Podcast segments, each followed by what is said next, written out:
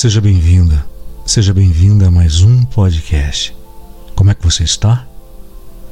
Hoje nós vamos fazer uma viagem baseado no livro Como se tornar sobrenatural de Joy Dispenza. Prepare-se para se tornar sobrenatural.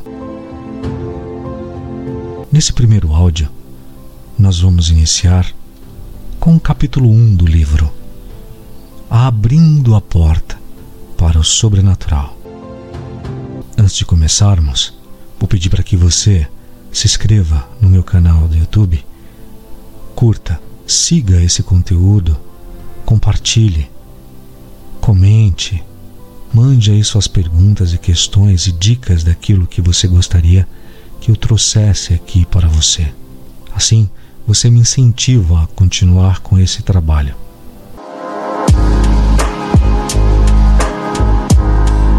Capítulo 1 Abrindo a porta para o sobrenatural, de Joy Dispensa.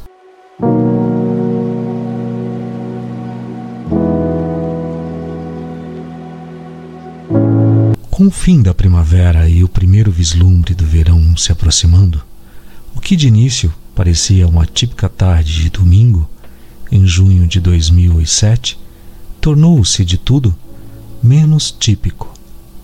Isso para Anna Williams. A porta-balcão da sala de estar para o jardim estava escancarada e as cortinas brancas de fanas dançavam a brisa suave que trazia para dentro de casa os aromas do jardim. Raios de sol brilhavam em torno de Ana, confortavelmente reclinada, e um coro de pássaros cantava e gojeava lá fora. E Ana ouvia ao longe a melodia de risadas infantis e o barulho de água da piscina de um vizinho onde elas brincavam. O filho de Ana, de 12 anos, lia um livro deitado no sofá e ela ouvia a filha de 11 cantando e brincando no quarto, no andar de cima. Psicoterapeuta, Ana era gerente e membro do conselho de uma grande instituição psiquiátrica em Amsterdã, cujos lucros anuais somavam mais de 10 milhões de euros. Ela sempre punha em dia a leitura profissional nos fins de semana, e naquele domingo estava reclinada em sua poltrona de couro vermelho, lendo um artigo.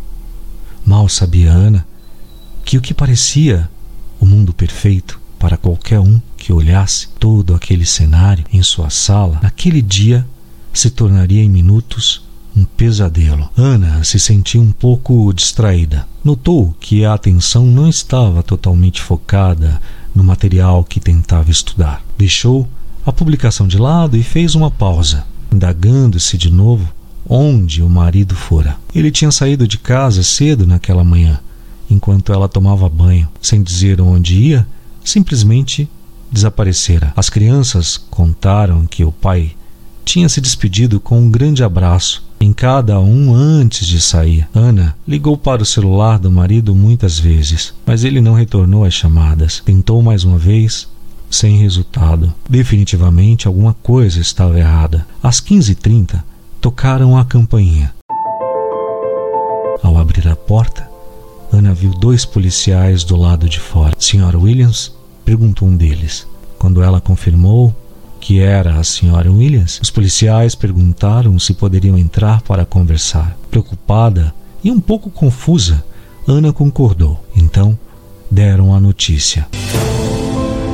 Naquela manhã, o marido tinha pulado de um dos prédios mais altos do centro da cidade. A queda, obviamente, fora fatal.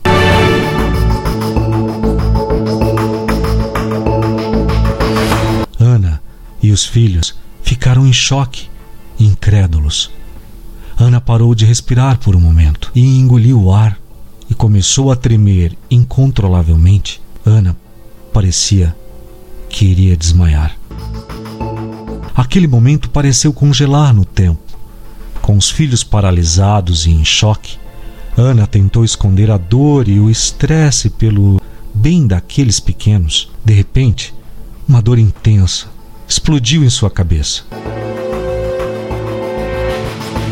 E ao mesmo tempo, ela sentiu um doloroso e profundo vazio no estômago. Pescoço e ombros se enrijeceram instantaneamente, enquanto a mente pulava frenética de pensamento em pensamento. Os hormônios do estresse haviam tomado conta do corpo inteiro de Ana.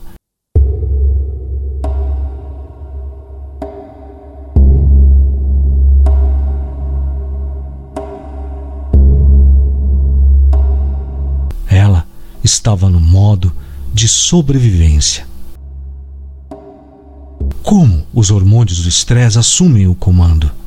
Do ponto de vista científico, viver em estresse é viver no modo de sobrevivência. Quando percebemos uma circunstância estressante que nos ameaça, de algum modo, e cujo desfecho não podemos prever ou controlar, um sistema nervoso primitivo chamado sistema nervoso simpático entra em ação. E o corpo mobiliza uma enorme quantidade de energia em resposta ao estressor. Fisiologicamente, o corpo recorre de maneira automática aos recursos que vai precisar para enfrentar o perigo.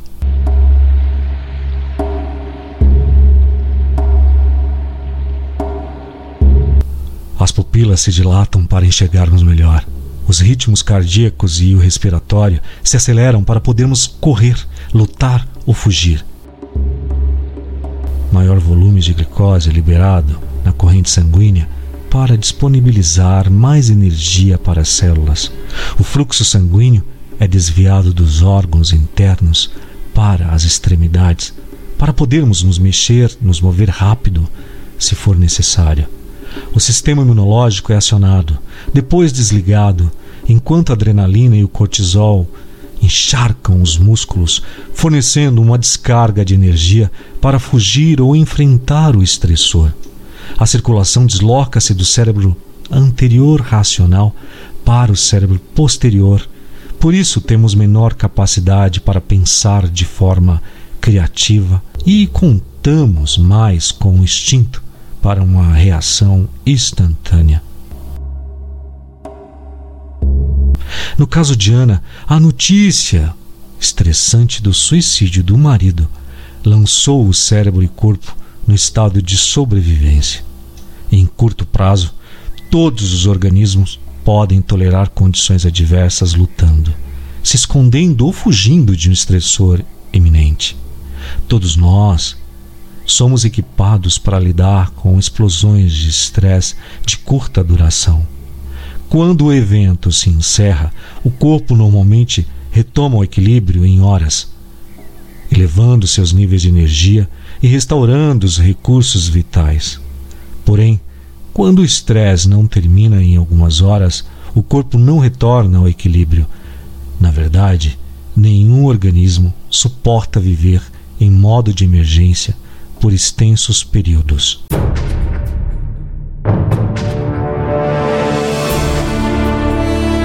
Por causa do cérebro grande, os humanos são capazes de pensar em seus problemas, lembrar acontecimentos do passado e até prever situações futuras extremas, ativando assim cascatas de substâncias químicas do estresse só com um pensamento.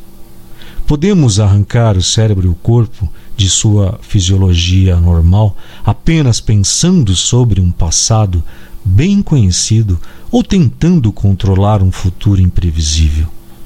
Todos os dias, Ana revivia aquele acontecimento sem parar. O que ela não percebia é que o seu corpo não sabia diferenciar o acontecimento original, que havia criado a resposta de estresse da lembrança do acontecimento, que criava as mesmas emoções que a experiência real, vez por vez. Porque assim, o cérebro não sabe o que é verdade ou mentira. E à medida que Ana revivia esses sentimentos, revivia esses pensamentos, todo o estresse aparecia novamente e novamente e novamente. Ana produzia a mesma química no cérebro e no corpo, como se o acontecimento estivesse acontecendo de novo, e de novo, e de novo. Com isso, O cérebro conecta o evento no banco de memórias continuamente e o corpo experimentava emocionalmente a mesma química do passado, umas 100 vezes por dia, pelo menos. Ao recordar a experiência repetidamente, Ana, sem querer, ancorou o cérebro e corpo no passado. Essas emoções são as consequências químicas ou feedbacks de experiências passadas. Quando os sentidos registram informações vindas do ambiente, grupos de neurônios se organizam em redes. Quando estes grupos congelam-se em padrão, o cérebro cria um produto químico que é então enviado para todo o corpo. Esse produto químico é chamado de emoção. Lembramos melhor de acontecimentos quando conseguimos recordar os sentimentos que o provocaram. Quanto mais forte o consciente emocional de qualquer acontecimento, bom ou ruim, mais forte a mudança em nossa química interna. Quando notamos uma mudança interna significativa, o cérebro presta atenção a quem ou que causa a mudança fora de nós e tira uma fotografia da experiência interna. Isso é chamado de memória.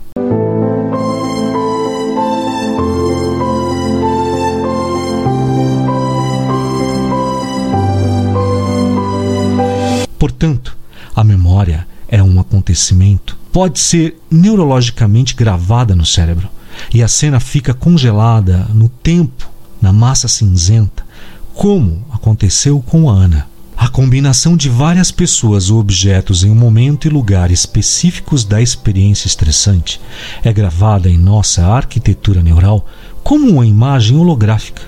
É assim que criamos uma memória de longa duração. Portanto, a experiência fica gravada no circuito neural. A emoção é guardada no corpo. E é desse jeito, é assim que o passado se torna nossa biologia. Em outras palavras, quando vivemos um evento traumático, ficamos propensos a pensar neurologicamente dentro do circuito daquela experiência, a seguir e a sentir quimicamente dentro dos limites das emoções provocadas pelo acontecimento de forma que todo o nosso estado de ser, como pensamos e sentimos, fica biologicamente preso no passado. Como você pode imaginar, Ana sentia uma descarga de emoção negativa, uma tremenda tristeza, uma dor, uma vitimização, pesar, culpa, vergonha, desespero, raiva, ódio, frustração, ressentimento, choque, medo, ansiedade, preocupação, opressão, angústia, desesperança, impotência, isolamento, solidão, incredulidade e traição. E nenhuma dessas emoções se dissipa rapidamente. Enquanto analisava sua vida dentro das emoções do passado, Ana sofria mais e mais.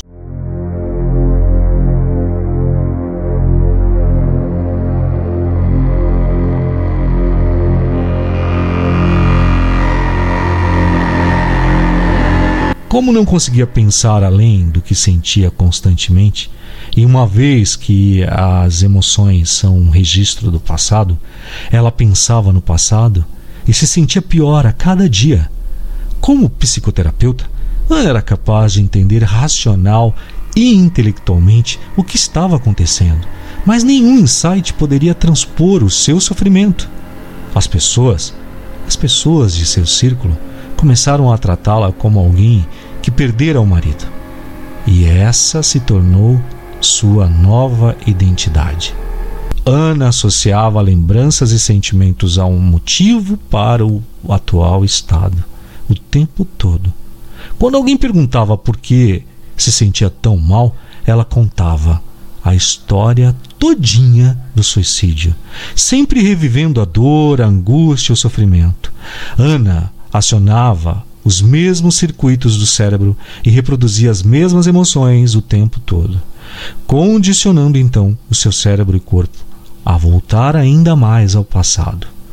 Todos os dias ela pensava, agia e sentia como se o passado ainda estivesse vivo, como nossa personalidade é composta por nossa maneira de pensar, agir e sentir, a personalidade de Ana era completamente criada pelo passado.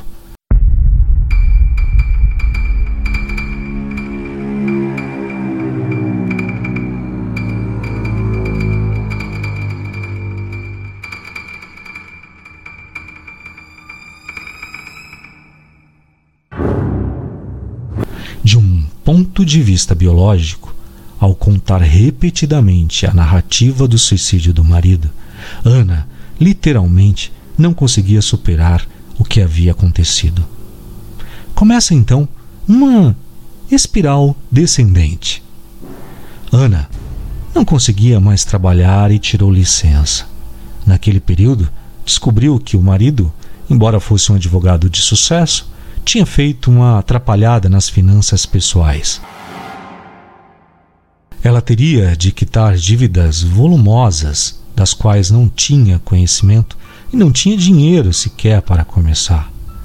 Como era de se esperar, mais estresse emocional, psicológico e mental se acumulou. A mente de Ana girava em círculos, inundada de perguntas constantes como vou cuidar de nossos filhos? Como vamos lidar com esse trauma no futuro? Como isso vai afetar nossa vida? Porque meu marido partiu sem se despedir de mim?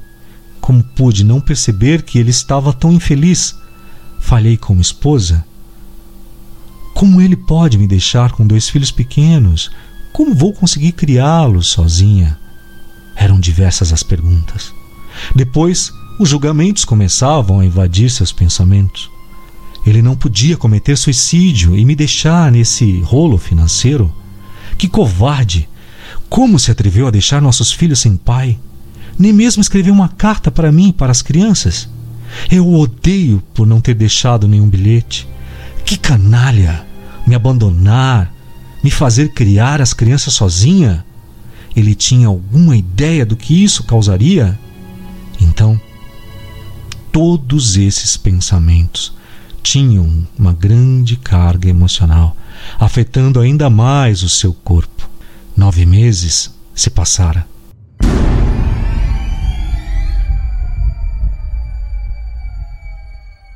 Em 21 de março de 2008, acorda paralisada da cintura para baixo.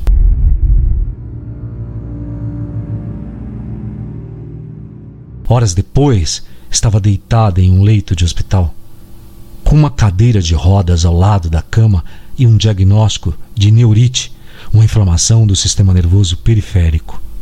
Depois de vários exames, os médicos não conseguiram encontrar uma causa estrutural para o problema. Por isso, disseram que Ana deveria ter uma doença autoimune. Seu sistema imunológico atacara o sistema nervoso na área inferior da coluna, rompendo a camada protetora que recobre os nervos, causando paralisia nas duas pernas. Ela não conseguia segurar a urina, tinha dificuldade para controlar o intestino e não tinha sensibilidade ou controle motor nas pernas e nos pés.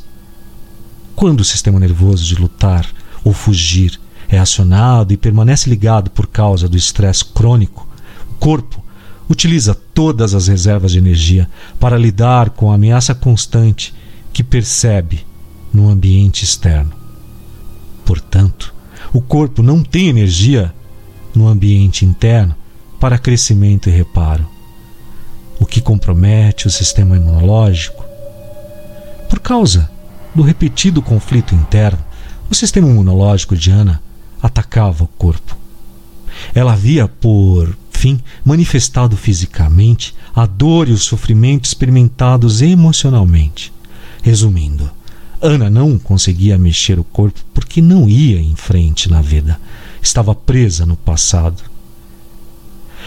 Nas seis semanas seguintes, os médicos trataram Ana com grandes doses de dexametasona, intravenosa inclusive, e outros corticoides para reduzir a inflamação. Por causa do estresse adicional e do tipo de medicamento que estava tomando, que pode enfraquecer ainda mais o sistema imunológico, ela também desenvolveu uma agressiva infecção bacteriana para o qual os médicos administravam doses maciças de antibiótico. Dois meses depois, Ana teve alta do hospital e precisou usar andador e muletas para se locomover. Ainda não tinha sensibilidade na perna esquerda e tinha muita dificuldade para ficar em pé. Não conseguia caminhar direito. Embora controlasse o intestino um pouco melhor, ainda não segurava a urina. Como você pode imaginar, a nova situação aumentou. Os já elevados níveis de estresse de Ana agora ficaram piores. O marido havia se suicidado. Ela não conseguia trabalhar para sustentar a si e os filhos. Vivia uma grave crise financeira e tinha passado mais de dois meses paralisada em um hospital. A mãe teve que se mudar para a casa dela para ajudar. Ana era uma ruína emocional, mental e física. Embora dispusesse dos melhores médicos e dos mais modernos medicamentos em um hospital de prestígio, não melhorava. Em 2009, dois anos depois da morte do marido, recebeu o diagnóstico de depressão clínica e começou a tomar ainda mais remédios. Em consequência, o humor de Ana oscilava violentamente da raiva à tristeza, da dor ao sofrimento, da impotência à frustração, do medo ao ódio. Como essas emoções influenciavam seus atos, seu comportamento, se tornou ainda meio irracional. De início, ela brigava com todo mundo à sua volta, menos os filhos. Depois, começou a ter conflitos com a filha mais nova. A noite mais escura da alma. Nesse interim, vários outros problemas físicos começaram a surgir, e a jornada de Ana se tornou ainda mais dolorosa. As membranas mucosas da boca começaram a desenvolver grandes ulcerações que se alastravam para o esôfago superior, resultado de outra doença autoimune chamada líquen plano erosivo. Para tratar esse quadro, Ana precisava usar pomadas de corticoides da boca, além de mais comprimidos, mais remédios. As novas medicações fizeram César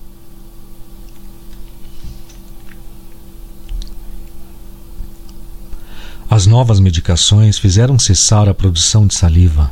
Ela não conseguia ingerir alimentos sólidos e perdeu o apetite.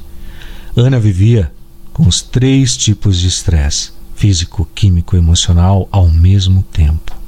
Em 2010, Ana viu-se em um relacionamento disfuncional com um homem que traumatizou a ela e aos filhos com abuso verbal, jogos de poder e ameaças constantes.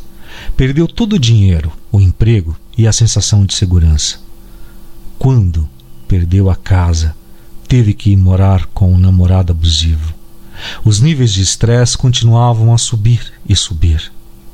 As ulcerações se espalharam para outras membranas mucosas, inclusive da vagina, do ânus e mais abaixo do esôfago. O sistema imunológico tinha entrado em colapso total e agora Ana enfrentava vários tipos de doença de pele, alergia alimentares e problemas de peso. Aí começou a ter dificuldades para engolir, desenvolveu azia e os médicos prescreveram ainda mais medicamentos. Ana começou uma pequena prática de psicoterapia em casa em outubro. Só conseguia atender em duas sessões por dia de manhã, depois que as crianças iam para a escola, três vezes por semana. À tarde ficava tão cansada e indisposta que se deitava na cama e lá ficava até os filhos voltarem da escola. Tentava estar disponível para eles ao máximo possível, mas não tinha energia e não se sentia bem o bastante para sair de casa. Ana não via qualquer possibilidade de sair. Não queria ver ninguém, não tinha vida social. Todas as circunstâncias de seu corpo e vida lembravam-na constantemente de como as coisas estavam ruins. Ana reagia automaticamente a tudo e todos. O pensamento era caótico e ela não conseguia se concentrar. Não tinha mais energia ou vitalidade para viver. Muitas vezes, quando se excedia, a pulsação cardíaca passava de 200 batimentos por minuto. Ela suava, ofegava e sentia forte dor no peito o tempo todo. Ana estava passando por sua mais escura noite da alma. De repente, entendeu por que o marido havia posto um fim à vida. Não sabia se poderia aguentar mais e aí começou a pensar em suicídio. Ela pensava: pior, pior que isso não tem como ficar. Mas ficou. Em janeiro de 2011, a equipe médica que cuidava de Ana encontrou um tumor perto da entrada do esôfago e diagnosticou um câncer de esôfago. É claro que a notícia aumentou severamente os níveis de estresse de Ana. Os médicos sugeriram uma quimioterapia rigorosa. Ninguém lhe perguntava sobre estresse emocional e mental. Só tratavam os sintomas físicos. Mas a resposta ao estresse estava totalmente ativada em Ana e não podia ser desligada. É impressionante como isso pode acontecer com muita gente. Algumas pessoas nunca superam as emoções correspondentes a um choque ou um trauma. E aí, a sua saúde e vida são destruídas por causa disso. Se vicio em algo, é claro que este vício vai me trazer consequências.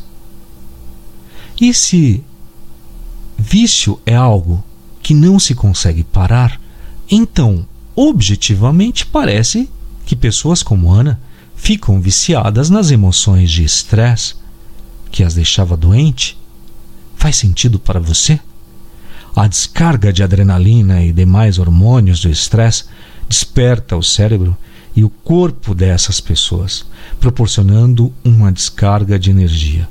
Com o tempo, elas se tornam dependentes desta química. Então, usam as pessoas e condições de sua vida para reafirmar o vício da emoção, só para continuar sentindo aquele estado intensificado. Ana usava as suas condições estressantes para recriar aquela descarga de energia e, sem perceber, tornou-se emotivamente dependente de uma vida que odiava. A ciência nos diz que estresse crônico de longo prazo pressiona os botões genéticos que criam doença. Então, se Ana acionava sua resposta ao estresse pensando nos problemas e no passado, seus pensamentos a estavam deixando doente. Como os hormônios do estresse são muito poderosos, ela estava viciada nas próprias emoções, nos próprios pensamentos que a fazia se sentir tão mal. Ana concordou com a quimioterapia mas depois da primeira sessão sofreu um colapso emocional e mental.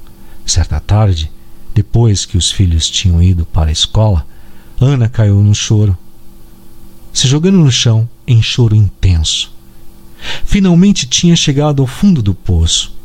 Ela pensou que se continuasse daquele jeito, não sobreviveria por muito tempo e deixaria os filhos órfãos. Começou a rezar pedindo ajuda, no fundo do coração, Ana sabia que algo precisava mudar.